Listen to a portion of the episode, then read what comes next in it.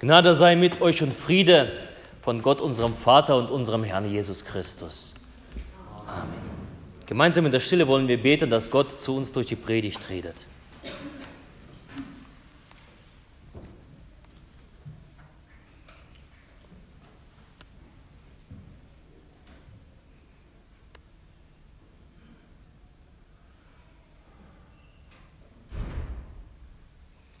Jesus Christus, dein Wort ist meines Fußes Leuchte und ein Licht auf meinem Wege.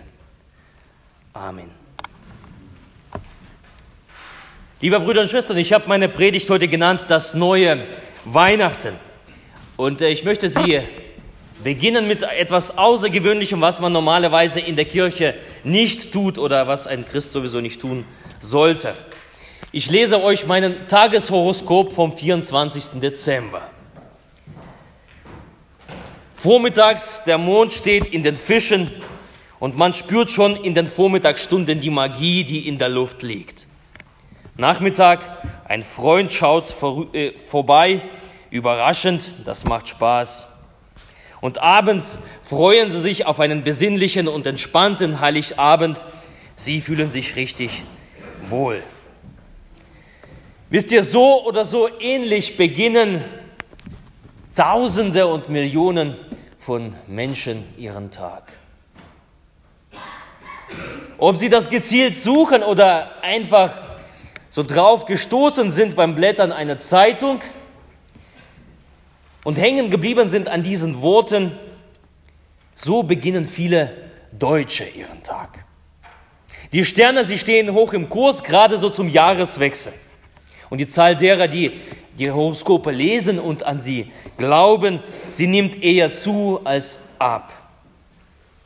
Nur mal so ein paar Zahlen. 35 Prozent der deutschen Bevölkerung, sie lesen und glauben an die Horoskope. Nur zum Vergleich, es gab vor Weihnachten eine Statistik, wie viele Menschen zu Weihnachten in den Gottesdienst gehen. Im Vergleich zu diesen 35 Prozent der Horoskopgemeinde gehen ein Fünftel zum Gottesdienst. Oder waren bereit, 20 Prozent waren bereit, am Heiligabend in den Gottesdienst zu gehen. Wiederum von diesen 20 Prozent 3,4 Prozent der evangelischen Kirchenmitglieder, sie gehen zum Gottesdienst, wenn der ganze Weihnachtstrubel vorbei ist. 17. Sonntag nach Trinitatis. Ganze 3,4 Prozent. Aber ich bin mir heute nicht da, um darüber zu schimpfen, dass Menschen wenig zum Gottesdienst kommen, sondern wieder gehen zurück zu diesen 35 Prozent.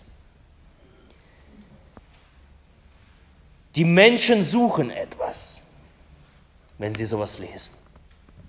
Die Menschen suchen nach Orientierung, nach einem Zeichen von oben,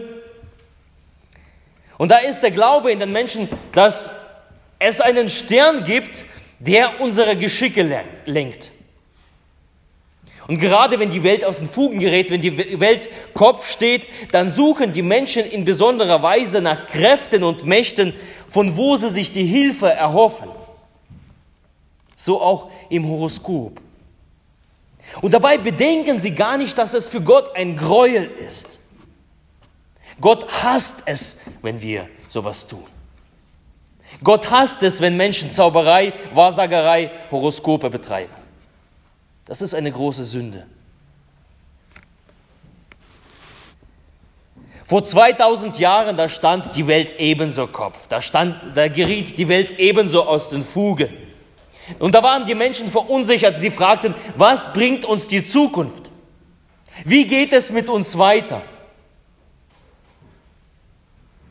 Und drei Weise aus dem Morgenland, aus dem Orient, die haben wir hier vorne auf dem Altar als Bild. Sie richten ihre Blicke gespannt in die Sterne. Das waren Sterndeuter, nichts anderes. Von wem haben sie Hilfe erhofft? Von den Sternen? Wo suchten sie Halt? Sie blicken in die Sterne und plötzlich sehen sie, dass da ein Stern aufgeht. Ein neuer Stern, ein heller Stern. Und dieser Stern führt sie Richtung Israel, das Land Israel. Sie brechen auf, sie suchen den Erlöser, den mächtigen König, der alle Geschicke der Welt in seine Hand nimmt und die Welt zu einem besseren Ort macht. Sie gehen und sie suchen. Und der Stern geht vor ihnen her. Doch die Mächte des Himmels, sie zeigen weg von sich. Sie sagen nicht, wir sind diejenigen, die angebetet werden sollen.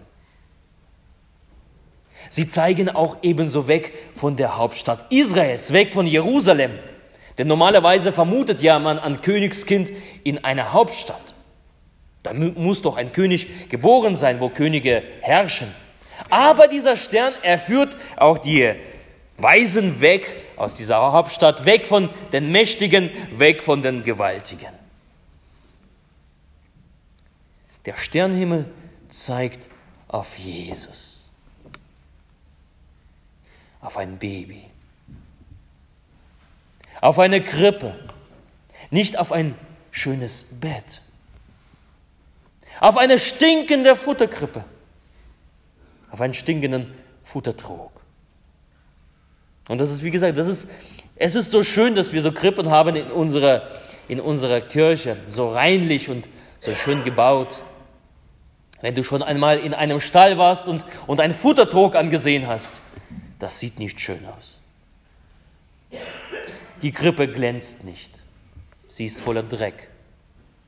Und dort zwischen Ochs und Esel, zwischen Vieh und Schafen, da erblickt das Kind das Licht der Welt, welches die Geschicke der Welt in seine Hand nimmt. Dort, wo Mist gemacht wird, dorthin kommt Gott als kleines Baby. Und der Stern, der führt die Suchenden eben zu diesem wahren Gott, zu dem wahren Mensch, zu dem Glück, zu dem wahren Frieden. In Jesus Kind war alles zu finden. Dort war Gott zu finden. Denn Jesus wird eins sagen, wer mich sieht, der sieht den Vater. Niemand kommt zum Vater als denn durch mich. Wer mich anblickt, wer mich sucht und wer mich findet, er findet Gott.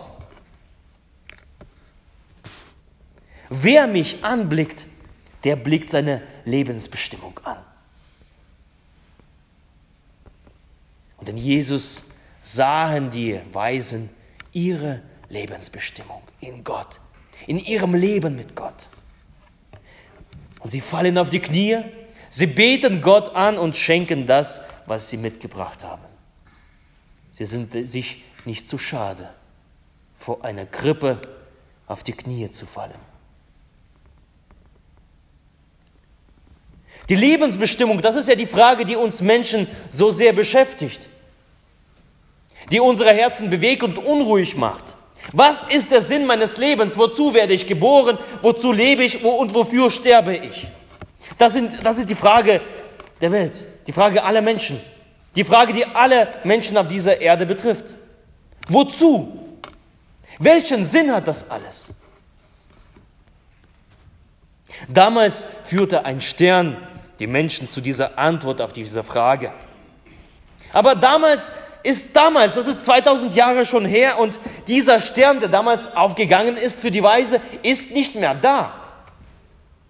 Die Wissenschaftler rätseln, was ist das? Ist das ein Komet gewesen?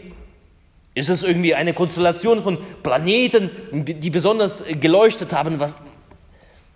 Aber dieser Stern ist nicht mehr da.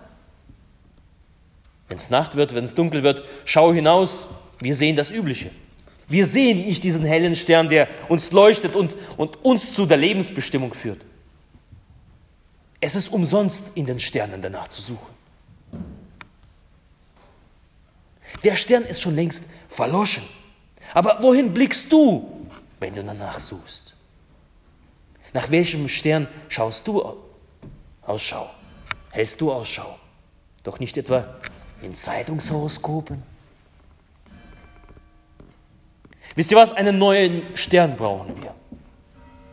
Einen neuen Stern, der uns zur, zu der Antwort auf diese Frage nach der Lebensbestimmung, nach dem Sinn des Lebens führt. Und es gibt tatsächlich einen solchen Stern. Zwar nicht im Himmel, aber es gibt einen.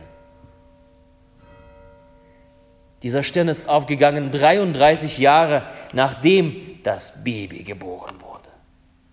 Nachdem Christus geboren ward. Nach der Krippe. 33 Jahre später. Und wir sind eingeladen, diesem Stern zu folgen. Und diesen neuen Stern, der besingt die erste Gemeinde, die erste Christengemeinde. Und das haben wir gelesen, wir haben es gehört, der Christushymnus im Brief an die Philippa, Kapitel 2, Verse 6 bis 8. Ich lese doch mal die zwei Verse. Also er, Jesus, der in göttlicher Gestalt war, hielt es nicht für einen Raub, Gott gleich zu sein, sondern entäußerte sich selbst und nahm Knechtsgestalt an er ward den Menschen gleich und der Erscheinung nach als Mensch erkannt. Er erniedrigte sich selbst und ward gehorsam bis zum Tode, ja, zum Tode am Kreuz. Apostel Paulus hat eins dieser Worte aufgeschrieben. Man hält diese Worte für das allererste oder eins der ersten Glaubensbekenntnisse, die die Gemeinde gesprochen hat in den Gottesdiensten. Wir haben ja normalerweise unser Credo, unser, unser apostolisches Glaubensbekenntnis. Heute haben wir das Lied gesungen, nun kommt der Heidenheiland. Der Philippa-Hymnus, der Christus-Hymnus, Philippa 2, das, das halten wir für eine der ersten Bekenntnisse der Christen. Und schon damals bekennen sich die Christen, bekennt sich die Gemeinde, Jesus ist gekommen auf dieser Welt, aber er ist nicht gekommen, um in der Krippe zu sitzen, wo wir ihn hingesetzt haben. In reinlichen Windeln, mit lockigem Haar. Das war nicht seine Bestimmung. Jesus ist gekommen, um ein neues Zeichen der Hoffnung aufzurichten einen neuen Lichtblick anzuzünden. Dafür ist Jesus gekommen. Er kam, um das Kreuz aufzurichten. Er kam, um an das Kreuz zu gehen und dort zu sterben, elendlich. Er wurde geboren, um zu sterben. Das ist seine Lebensbestimmung. Das ist der Sinn, warum wir Weihnachten feiern. Nicht die Krippe, sondern das Kreuz. Jesus hat das Kreuz aufgerichtet für uns als einen neuen Stern, damit jeder, der an ihn glaubt, nicht verloren gehe, sondern das ewige Leben habe. Damals vor 2000 Jahren, da wies der Stern den Weg. Die Krippe offenbarte den Gottessohn, aber das Kreuz manifestierte die Erlösung. Das eigentliche, warum Jesus gekommen ist. Das Kreuz. Und die Krippe und das Kreuz, sie gehören zusammen. Es gibt eine Verbindung. Die Krippe und das Kreuz, sie sind aus demselben Holz geschnitzt. Gehören zusammen. Aber Jesus ist nicht am Kreuz geblieben. Jesus ist nicht im Grab geblieben, sondern er ist auferstanden am dritten Tage. Das bekennen wir ebenso alle. Und weil Jesus lebt, weil Jesus lebt, da strahlt das Kreuz für uns heute als der hellste Stern, heller als alle Sterne am Himmel. Und dieser Stern zeigt uns den Weg zur Erlösung. Dieser Weg zeigt uns den Weg, dieser Stern zeigt uns den Weg zum Heil und wir, du darfst diesem Stern folgen. Das Kreuz ist der Stern unserer Zeit. Das Kreuz führt uns zu Gott. Das Kreuz führt uns zu unserem Heil. Und jedes Mal, wenn jemand zum Kreuz geht, jedes Mal, wenn jemand das Kreuz anschaut, dann sieht er dort auf dem Kreuz dieses kleine Kind. Dann sieht er dort den König der Könige, der Heil und Leben mit sich bringt. Dann sieht er dort Jesus, wie er dort für dich die Vergebung erkämpft.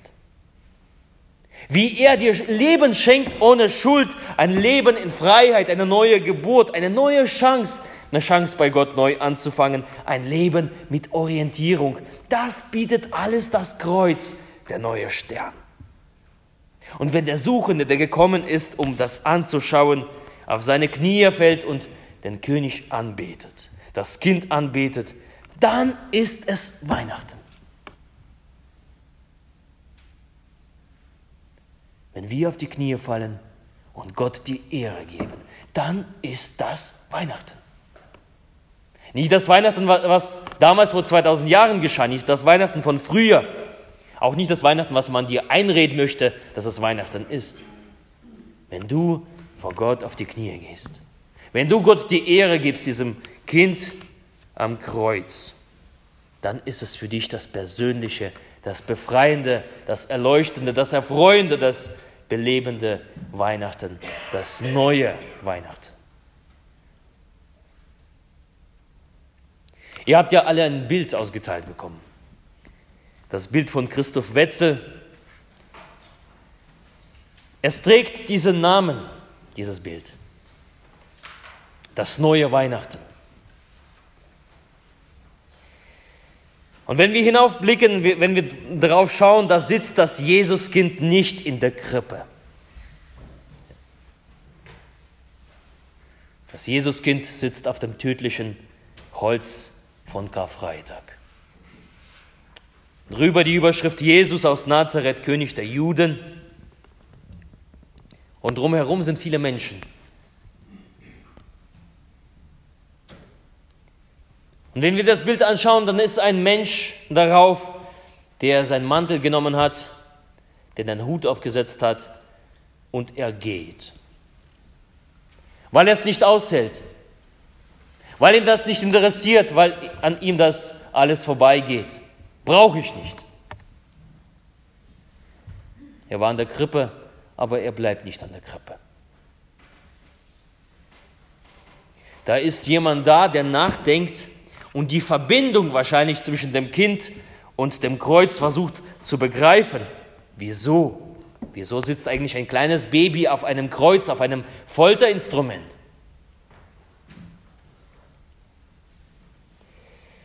Da ist jemand, der die Hände vors Gesicht hält oder die Hände über dem Kopf zusammenschlägt, komischerweise ein Pfarrer. Komischerweise genau ein Theologe, der es als eine Ungeheuerlichkeit findet, skandalös. Und es gibt Bischöfe, die sagen, wir brauchen das Kreuz nicht. Krippe, das Jesuskind ist irgendwie klar, die Liebe Gottes, Gott hat uns alle lieb, aber das Kreuz, das, Gott kann so nicht, nicht sein. Gott lässt doch nicht jemanden leiden, Blut vergießen. Das kann nicht sein. Kreuz braucht man nicht. Große Lüge. Es sind Menschen da, die ihr still zuschauen. Es sind Kinder da. Und die Kinder kommen so, wie sie sind, mit interessierten, großen Kulleraugen, mit ihrem Kuscheltier. Sie sind da, sie sind einfach da, ohne zu fragen. Sie staunen, sie blicken. Sie interessieren sich, was passiert da. Für sie ist es, ist es keine Frage.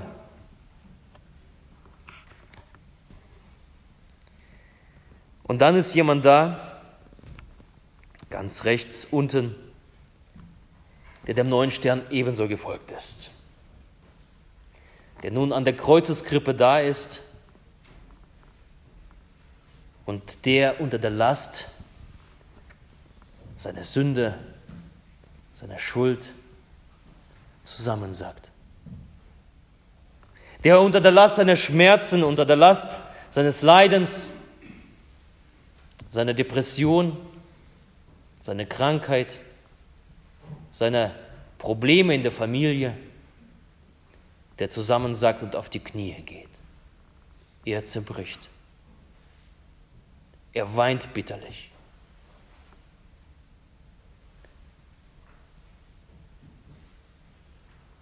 Und das Interessante ist, das Jesuskind. Es wendet sich diesem Menschen zu. Der Mensch, der für sich, nichts, sich für nichts hält, der Mensch, der als kleines Häufchen Elend da ist, das Jesuskind wendet sich dem zu. Es legt seine segnende Hand auf den Kopf. Und wenn wir das Bild anschauen, als ob das Kind redet, du bist angekommen. Du bist angekommen. Du bist gekommen mit deinem Leiden, du bist gekommen mit deinem Schmerz, du bist gekommen mit deiner Krankheit, du bist gekommen mit, mit deinen Problemen. Das erdrückt dich, aber bei mir bist du angekommen. Komm hinein in diesen Weihnachtssegen. Ich werde dich befreien. Ich werde dich erlösen. Du darfst neu anfangen. Du darfst Weihnachten feiern. Nicht das Weihnachten, was damals gefeiert worden ist, vor 2000 Jahren. Nicht das Weihnachten, was man dir einredet, dass es Weihnachten ist. Das ist das Spannende auf dem Bild links oben. Da ist die Sternmarke. Schaut mal hin. Da wird Weihnachten vermarktet. Und heute ist das Weihnachten nichts anderes als eine Marke zum Verramschen. Aber Jesus sagt, weil du gekommen bist, weil du auf den Knien bist, dann segne ich dich. Feier dein persönliches, dein befreiendes, dein erfreuendes Weihnachten, dein neues Weihnachten. Du darfst feiern. Du darfst aufstehen und den Kopf erheben. Ich segne dich. Ich gebe dir Kraft. Fange neu an. Ehre sei Gott in der Höhe und Friede bei den Menschen seines Wohlgefallens, so wie wir das über dem Altarbild haben.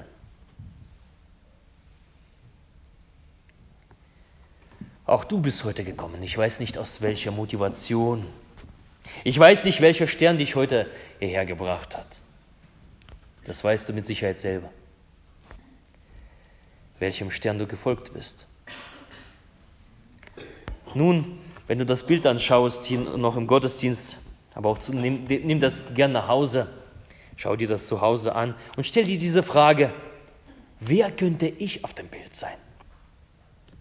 Wer bin ich eigentlich von diesen Personen?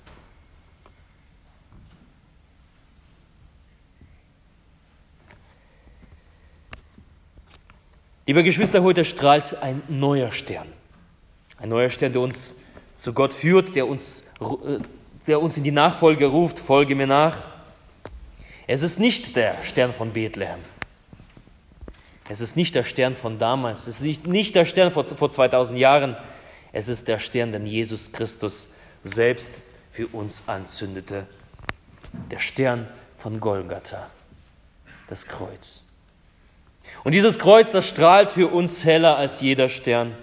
Und dieses Kreuz führt uns zu Gott, dieses Kreuz führt uns zu Christus, dieses Kreuz führt uns zu wahrem Glück, zu unserem Heil, zu unserer Erlösung. Wir als Kirche, als Gemeinden wollen dem, diesem Stern folgen. Und so frage ich dich heute, kommst du auch mit? Kommst du auch mit? Und der Friede Gottes der Höhe ist als alle Vernunft. Er bewahre eure Herzen und eure Sinne in Christus Jesus. Amen.